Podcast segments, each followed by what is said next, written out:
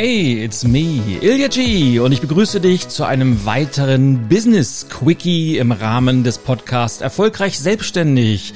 Und ich habe mir gedacht, es ist nämlich heute der heißeste Tag des Jahres. Wir haben den 8. August. Und ja, was macht man am heißesten Tag des Jahres? Äh, man nimmt einen Podcast auf. Deshalb, weil ich aber gleich wieder nach draußen in den Garten möchte, gibt es heute eine Quickie-Folge. Und die Quickie-Folge orientiert sich an einem Thema, von dem ich weiß, dass es ganz, ganz viele von euch da draußen interessiert. Es kommt in eigentlich jedem meiner Coachings äh, zur Sprache. Ich finde die Diskussion darüber immer wieder auf äh, Social Media und es ist eigentlich permanent ein Thema, wenn sich Solopreneure, selbstständige Unternehmerinnen und Unternehmer unterhalten. Und zwar geht es um das, äh, den, den heiligen Gral, das Thema Honorare. Und zwar die konkrete Frage, wie definierst du deine Honorare und wie kannst du sie mittel- bis langfristig steigern? Und das ist in der Tat etwas, was per se einfach klingt, aber in der Praxis de facto gar nicht so einfach zu sein scheint. Denn wenn ich mir mal den Markt so anschaue, dann stelle ich fest, dass die meisten Honorare doch eher zufällig entstehen und dass der Großteil der Honorare und vielleicht das mal gesagt, Honorare im, du kannst das gleiche auch natürlich, äh, du könntest auch Preise ersetzen, wenn du, wenn wir uns über physische Produkte unterhalten aber Honorare äh, sind in der Regel ähm, Geldbeträge, die für eine Dienstleistung bezahlt werden. Also diese klassischen Coachings, Beratungen, Trainings, Workshops, Vorträge, Keynote Speeches. Aber natürlich gilt das Gleiche auch, wenn du deine Expertise mittlerweile online anbietest für äh, Online-Kurse, für Membership-Bereiche und, und, und, und. Aber selbst wenn du klassische physische Produkte anbieten würdest, sagen wir mal, wenn du wärst Hersteller von, von Küchen oder von Autoreifen oder, oder, auch hier gilt das Grundprinzip gleich. Aber bleiben wir trotzdem bei der, bei der Definition von Honoraren und die meisten Solopreneure, die ich kenne, die sind mit ihren Honoraren viel zu billig. Und der Grund dafür ist schlicht und einfach Angst, nämlich Angst, einen Auftrag nicht zu bekommen. Und bevor sie dann diesen Auftrag verlieren, nehmen Sie einen Auftrag dann möglichst billig an. Und für Trainer kannst du auch, auch ähm, Speaker einsetzen und das ist ja auch völlig okay, dass es Kunden gibt, die unterschiedliche Budgets zur Verfügung haben. Also ich will dir einfach, ich kann dir auch, du kannst für Trainer auch äh, Speaker einsetzen und äh, wenn wir Anfragen für einen Vortrag von mir bekommen, dann bieten wir mich natürlich äh, immer mit wir meine ich, äh, ich will jetzt nicht wie Lothar Matthäus von mir in der dritten Person sprechen, sondern mit äh, mir meine ich vor allem meine Agentur, die ja für mich die ganzen Preisverhandlungen und auch Angebote macht. Das mache ich ja nicht selber. Ähm, die bieten mich dann an und sagen dann mein Honorar. Und äh, oftmals sagt dann der Kunde, ja, äh, tut uns leid, wir haben ja nicht so ein, so ein äh, hohes Budget. Wir hatten eigentlich ein, ein kleineres gedacht, weil die Veranstaltung ist eher klein aufgesetzt. Und das ist überhaupt kein Problem, weil dann kann entweder meine Agentur das direkt anbieten und die sagen, ja, dann buchen wir halt einen Speaker, der nur halb so teuer ist oder der vielleicht nur ein Drittel kostet, weil in jedem Berufsfeld gibt es natürlich, es gibt Anfänger, es gibt welche, die sind schon etwas dabei und es gibt wirkliche Profis und Experten und logischerweise verdienen die mehr. Klammer auf, sollten mehr verdienen, weil ich will das mal, stell dir vor, blutiger Anfänger ist Kategorie 1 und Profi mit vielen, vielen Jahren Berufserfahrung ist äh, Kategorie 10 und natürlich verdient ein Kategorie 8 Speaker, eine Kategorie 9 Speakerin mehr als eine, die erst auf Stufe 1 steht. Weil die liefert eben auch vom Wert dann wie Stufe 9 oder wie Stufe 8 ab. Und äh, deshalb weiß der Kunde auch, ja, wenn ich eine gewisse Summe investiere, bekomme ich eben auch Stufe 9. Manchmal ist es aber auch okay, dass die sagen, mir reicht Stufe 2 und dann zahlen wir eben auch nur Budget Nummer zwei. Oftmals ist es aber so, dass äh, Kunden sagen mal äh, Erwartungen haben, Stufe 8 haben zu wollen, sind aber nur bereit, Stufe 1 zu zahlen und dann steigen auch wir relativ früh aus. Es gibt aber einfach auch ganz, ganz viele Anbieter da draußen, die sagen, ach, ich bin zwar theoretisch von meinem Wissen, von meinen Fähigkeiten, von meinen Skills, von meiner Expertise vielleicht schon Stufe 4 oder 5, aber naja, wenn ich diesen Auftrag jetzt nicht kriege, dann habe ich ja kein Geld und, hm, und deshalb bieten die sich dann eben auch mal für Stufe eins oder zwei an. Ähm, ich kann dir gar nicht sagen, wie oft wir irgendwelche Anfragen absagen, wo dann nur ein Budget von 500, 600 Euro zur Verfügung steht. Und wenn ich mir dann angucke, wer diesen Auftrag dann schlussendlich durchführt, dann bin ich oftmals erschüttert, weil das sind dann nicht selten auch Brands und Personen, ich will jetzt extra keinen äh, Namen nennen, die am Markt auftreten, als wären sie Don Geilo persönlich. Und naja, und die machen das dann trotzdem, weil natürlich Marketing ist das eine und wie es dann wirtschaftlich hinter den Kulissen aussieht, oftmals das andere. Aber es ist eben langfristig eine Strategie, die funktioniert nicht. Und jetzt wirst du sagen, naja, Moment, hallo, hallo, hallo. Also 600 Euro für eine Speech, wie kann man da Nein sagen? Das, das ist doch eine ganze Menge. Da muss eine Krankenschwester lange verarbeiten und eine Lehrerin, die wäre froh, wenn die da für, für eine halbe Stunde reden, wenn die so ein Geld kriegen würde. Und ja, das stimmt natürlich, aber man muss das immer in Relation setzen, denn das klingt jetzt für jemanden, der das nicht professionell macht, viel. Für jemanden, dessen Beruf das ist, ist das erschütternd wenig und reicht de facto nicht mehr, um wirklich die Kosten zu decken. Nehmen wir mal das Beispiel, ein Trainer würde ein Honorar am Markt aufrufen für 500 Euro. Und da ist noch keine Vorbereitung, da ist noch keine Nachbereitung, da ist noch keine persönliche Weiterbildung mit drin. Also einfach nur ein Tag Training wird für 500 Euro verkauft. So, um jetzt 30.000 Euro Umsatz zu machen. Und mit Umsatz, äh, da sind noch keine Abgaben abgegangen, da sind noch keine Versicherungen runter, da sind keine, also all die Dinge, die ja bei Angestellten normal mit abgezogen werden, also auch sowas wie Krankenversicherung, Rücklagen bilden, oder, oder, oder. Altersvorsorge, das ist da alles noch nicht mit drin. Das heißt, wir reden nur von Umsatz, da bleibt im Endeffekt nicht viel hängen. Also um nur 30.000 Euro Umsatz zu machen, was de facto eigentlich schon unter dem Existenzminimum ist, wenn man alles abzieht, weil Steuern gehen ja auch noch ab danach, dann sind das de facto 60 Tage, die da schon drauf gehen. Und dann kommt da nochmal äh, Vorbereitung dazu, es kommt Nachbereitung dazu, es kommt An- und Abreise dazu. Das heißt, de facto ist ein, ein ganzes Jahr damit rum und man hat nicht wirklich Geld in der Tasche, von dem man langfristig leben kann, vielleicht noch andere Menschen ernähren kann und sich auch eine Altersvorsorge aufbauen kann. Das heißt, es klingt im ersten Moment viel, wenn man das aber mal ins, ins, ins Gesamtkonzept setzt oder in den Gesamtkontext sieht, dann ist es das überhaupt nicht. Will nur sagen, die meisten und möglicherweise auch du sind mit Garantie zu billig. Und das ist ein, ein, ein, ein guter äh, Lackmustest, wie man so schön sagt, ist immer, wenn du nicht regelmäßig Absagen bekommst mit der Begründung, du bist zu teuer, dann bist du zu billig. Und da, das soll mal unser Ausgangspunkt für diesen Business Quickie sein.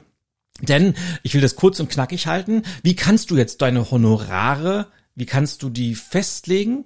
Und wie kannst du sie langfristig steigern? Und wenn du bei einer Eins anfängst, ist es ja völlig okay, aber wie kannst du sie dann langfristig steigern auf zwei, drei, vier, fünf, vielleicht sogar irgendwann auf acht oder neun? Also vielleicht mal vorweg, es gibt ja immer noch äh, auch durch bestimmte Ecken immer dieses, ja, man, man muss oben anfangen, man muss sich als, als Top-Experte am Markt positionieren, das ist natürlich völliger Quatsch, man fängt immer auf der unteren Stufe an. Und wenn ich auf Stufe eins bin von meinen Fähigkeiten, von meiner Expertise, von meiner Erfahrung, tu aber so, als wäre ich Nummer neun und ein Kunde bucht mich, ja, durch Zufall, wie auch immer, und ich liefere dann ab, dann liefere ich ja eine Eins ab. Das heißt, dann fällt dieses Kartenhaus ganz, ganz schnell in sich zusammen und die Marke, die Karriere ist schneller zerstört, als man sich das vorstellen kann. Deshalb immer diese Wachstumstreppe von unten aufbauen und in die neue Rolle hineinwachsen. Das heißt, Erfahrung machen, Fehler machen, bis man dann soweit ist, dass man die nächste Stufe ziehen kann. Und naja, und da wachsen eben auch die Honorare mit. Aber fangen wir mal an mit den drei Wegen, wie man ein Honorar bearbeitet oder, oder festlegt. Und der erste ist klassisch, man kalkuliert das Ganze. Also so wie ich das eben rückwärts gemacht habe, dass ich gesagt habe, okay, man braucht so und so viel Umsatz im Jahr, das wären pro Tag so und so viel. So kann man das natürlich auch mit dem Honorar machen, indem man sagt, okay, zwei Varianten. Entweder ich sage, ich brauche, um ein vernünftig profitables Business zu betreiben, im Jahr einen Umsatz von Summe X. Ich möchte gerne Y Tage arbeiten. Dazu brauche ich noch Z Tage an Vorbereitung, An- und Abreise. Ich bleibe jetzt mal bei diesem Beispiel Trainer, weil ich das gerade gewählt habe. Man kann das ja auf alle anderen Bereiche auch ausdehnen und teile dann ganz einfach die, die, den Zielumsatz durch diese Tage und schon habe ich mein Tageshonorar kalkuliert. Ich kann natürlich auch die Kosten aufaddieren, die ich mit einem Produkt oder einer Dienstleistung habe. Das heißt, was kostet mich die Produktion? Was muss ich an Abgaben zahlen? Wie viel Zeit geht verloren? Und, und, und. Und habe dann eine, eine Basis. Und diese Basis, da mache ich einen kleinen Aufschlag. Das sind meistens so 20, 30, 35 Prozent. Das kommt oben drauf. Und das wäre dann mein Gewinn, den ich damit mache. Also klassische Kalkulation und als Unternehmer sollte man Preise und auch Honorare niemals zufällig einfach so in den Markt schmeißen, sondern das sollte immer auf einer seriösen Kalkulation beruhen. Das fällt einfacher, wenn man Weg Nummer zwei geht oder Tipp Nummer zwei kannst du auch sagen, indem du dich einfach am Markt, Schrägstrich, am Wettbewerb orientierst. Das heißt, eine, eine sorgfältige Analyse machst und mal guckst, was ist denn so Standard? Was machen denn so die Hauptkonkurrenten? Und was sind Kunden bereit zu zahlen? Bleiben wir wieder beim Beispiel der Trainerin, des Trainers und du willst dich als Trainerin am Markt etablieren, bist nicht genau sicher, wie ist so das, das klassische Honorar. Guckst einfach mal, wie sind dann, wer sind so deine 10, 12, 15 Hauptwettbewerber und guckst mal, was verdienen die denn so. Das ist, wird nicht immer ähm, sofort, sofort präsent sein und da muss man auch ganz genau hingucken. Also äh, auch in dieser Branche und äh, besonders im Bereich der, der professionellen Redner gibt es ja die, die hanebüchendsten Sachen, die da draußen rumschwirren. Der verdient dies Honorar und der verdient jenes. Also ich habe auch schon von Seminaren gehört, wo meine Honorare äh, dargelegt wurden. Das stimmt natürlich nie. Und du kannst davon ausgehen, dass die meisten, die dir erzählen, das ist mein Honorar und ich habe den und den Tagessatz, das kannst du in der Regel immer durch zwei, manchmal sogar durch drei teilen, dann stimmt das so einigermaßen, weil wer will schon gerne nach außen zugeben, dass er nicht so viel verdient, wie er nach, na, wie, wie deine Marke dasteht. Also deshalb muss man so ein bisschen vorsichtig sein, aber wenn du einfach Wettbewerber auch vielleicht kennst, mit denen du gut kannst, da kann man auch immer mal fragen und mal reinhorchen, mal gucken, was verdienen denn so die anderen. Oder du haust einfach mal ein paar Angebote an potenzielle Kunden raus und guckst dann, äh, wie hoch ist die Absagequote, wie gehen die Kunden damit um, bist du viel zu hoch oder bist du viel zu niedrig. Das heißt, indem man den Markt analysiert, kriegt man eine relativ gute Idee, was sind denn so die Standards. Und da musst du einfach für dich gucken, wie ist deine Marke positioniert. Willst du dich eher am unteren Ende dieser, dieser Preisspanne einsortieren oder vielleicht eher am oberen Ende oder irgendwo in der Mitte? Das ist dann einfach eine Frage, ähm, wie du dich positionierst und auch wie erfahren du bist, also wie groß deine Expertise schon ist. Ja, und der dritte Punkt, der setzt quasi darauf an, das ist dann ganz einfach ein klassisches Trial und Error auf dieser berühmten Nachfragekurve, weil die Nachfragekurve ist ja nichts anderes. Preise pendeln sich ja irgendwann ein, wenn Angebot und Nachfrage gleich sind. Das heißt, wenn die Preise ganz, ganz niedrig sind, dann wird viel nachgefragt. Wenn die Preise ganz, ganz hoch sind, dann wird wenig nachgefragt. Und irgendwann gibt es dann so den optimalen Preis. Und du kannst natürlich auch sagen, ich habe jetzt ein bisschen was kalkuliert. Ich habe am Markt mal geguckt, was so ungefähr so die, die Leute nehmen. Und ich teste jetzt einfach mal was aus. Und dann stellst du fest, wow, ich habe jetzt ein Honorar aufgerufen. Da haben wir jetzt von zehn Angeboten, die wir rausgeschickt haben, zehn Absagen bekommen. Dann ist die wahrscheinlich Wahrscheinlichkeit hoch. Und 10 ist jetzt nicht besonders aussagekräftig. Es würde erst dann irgendwann, wenn es etwas eine größere Grundgesamtheit ist, natürlich noch relevanter werden. Aber die Wahrscheinlichkeit ist auch bei 10 dann vielleicht schon hoch, dass das Honorar zu hoch ist, dass du das etwas runter machen musst. Und dann machst du vielleicht einen anderen Preis und dann kriegst du von 10 auf den 10 sofort sagen, ohne mit der Wimpe zu ja, kein Problem, zahlen wir, bist du wahrscheinlich zu billig. Und Irgendwann wirst du dich in der Mitte einpendeln, du hast dann sieben Zusagen, drei Absagen, die sagen, Mensch, das war mir aber zu teuer. Dann bist du irgendwann so im Sweet Spot und kann man, da kannst du dann sagen, ja, jetzt passt das einigermaßen ungefähr. Und so kannst du dich dann äh, rantasten und mittelfristig so dein, dein Honorar festlegen. Also ich fasse nochmal zusammen. Immer kalkulieren, ganz, ganz wichtig. Zweitens am Markt Schrägstrich Wettbewerb orientieren und dann ganz einfach Trial und Error ein wenig austesten, bis du den Sweet Spot auf der Nachfragekurve getroffen hast. So, und jetzt noch abschließend, wie kann man Honorare erhöhen und zwar mittel- bis langfristig? Ganz einfach. Und auch hier gibt's keine Wunderpille, auch hier gibt's keine Geheimnisse. Das ist ganz einfach. Besser werden.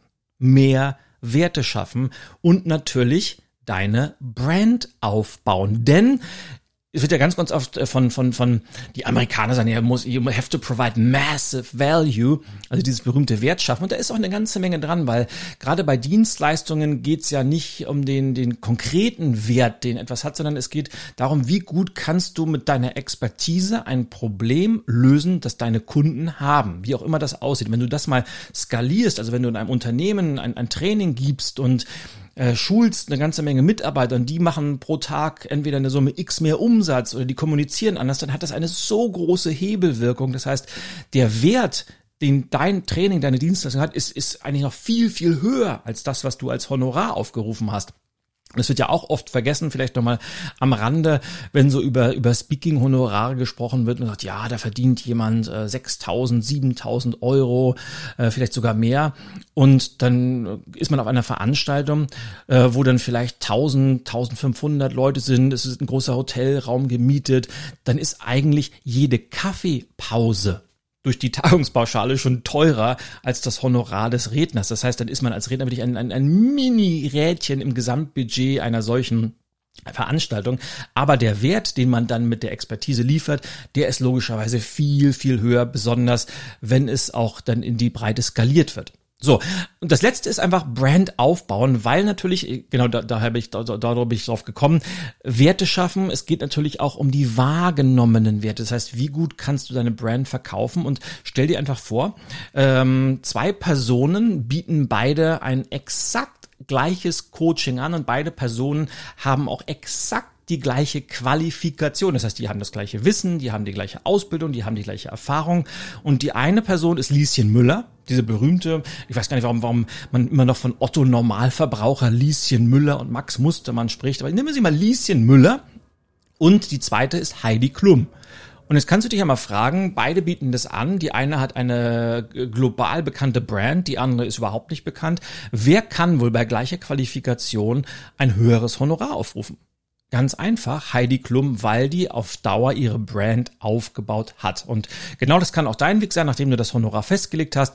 Besser werden, Erfahrung sammeln, Expertise erhöhen, das heißt nie aufhören zu lernen, lebenslanges Lernen, immer mehr Werte schaffen und natürlich diese Werte auch nach außen kommunizieren und deine Brand aufbauen. Und wenn du das langfristig beachtest, dann äh, steht deinen höheren Honoraren überhaupt nichts im Weg. Ich wünsche dir dabei ganz, ganz viel Erfolg, das umzusetzen. Hoffe, dieser Business Quickie, der war für dich äh, wertvoll, wo wir gerade von Werten gesprochen haben. Du kannst da was rausziehen und wenn dir das gefallen hat, ich freue mich immer über eine kurze Rezension auf äh, Apple Podcast kurz mal raufklicken auf die App, äh, entweder ein paar Sterne vergeben oder wenn's, wenn, du, wenn du mir einen Riesengefallen tun möchtest, dann gerne auch ein, zwei Zeilen dazu schreiben, was dir am Podcast besonders gut gefällt. Und dann bleibt mir eigentlich äh, nichts anderes übrig, äh, als mich bei dir zu verabschieden. Ich spiele schon mal den Quickie-Trailer im Hintergrund ab. In der nächsten Folge gibt's dann ähm, wieder eine reguläre Folge und dann kommen auch wieder neue Interviews. Also wir haben spannende Interviewgäste auch am Start, da kannst du dich auch schon mal drauf freuen. Wenn du da Ideen, Vorschläge hast und Wer jetzt noch hört, der ist sowieso ähm, äh, ho hoffentlich äh, interaktiv unterwegs, dann äh, schreib mir gerne eine eine E-Mail an äh, podcast@solopreneurclub.de, dann kannst du auch einen Shoutout für den Podcast haben, die es ja immer in den regulären Folgen gibt. Und ja, ich genieße jetzt weiterhin das warme Wetter draußen. Wir haben ja über 35 Grad in Berlin heute. Das heißt, ich mache so ein bisschen easygoing und arbeite am Aufbau meines TikTok-Empires. Dazu auch in den nächsten Folgen mal mehr. In diesem Sinne, alles Gute, ciao, ciao, dann Ilja und don't forget to be awesome.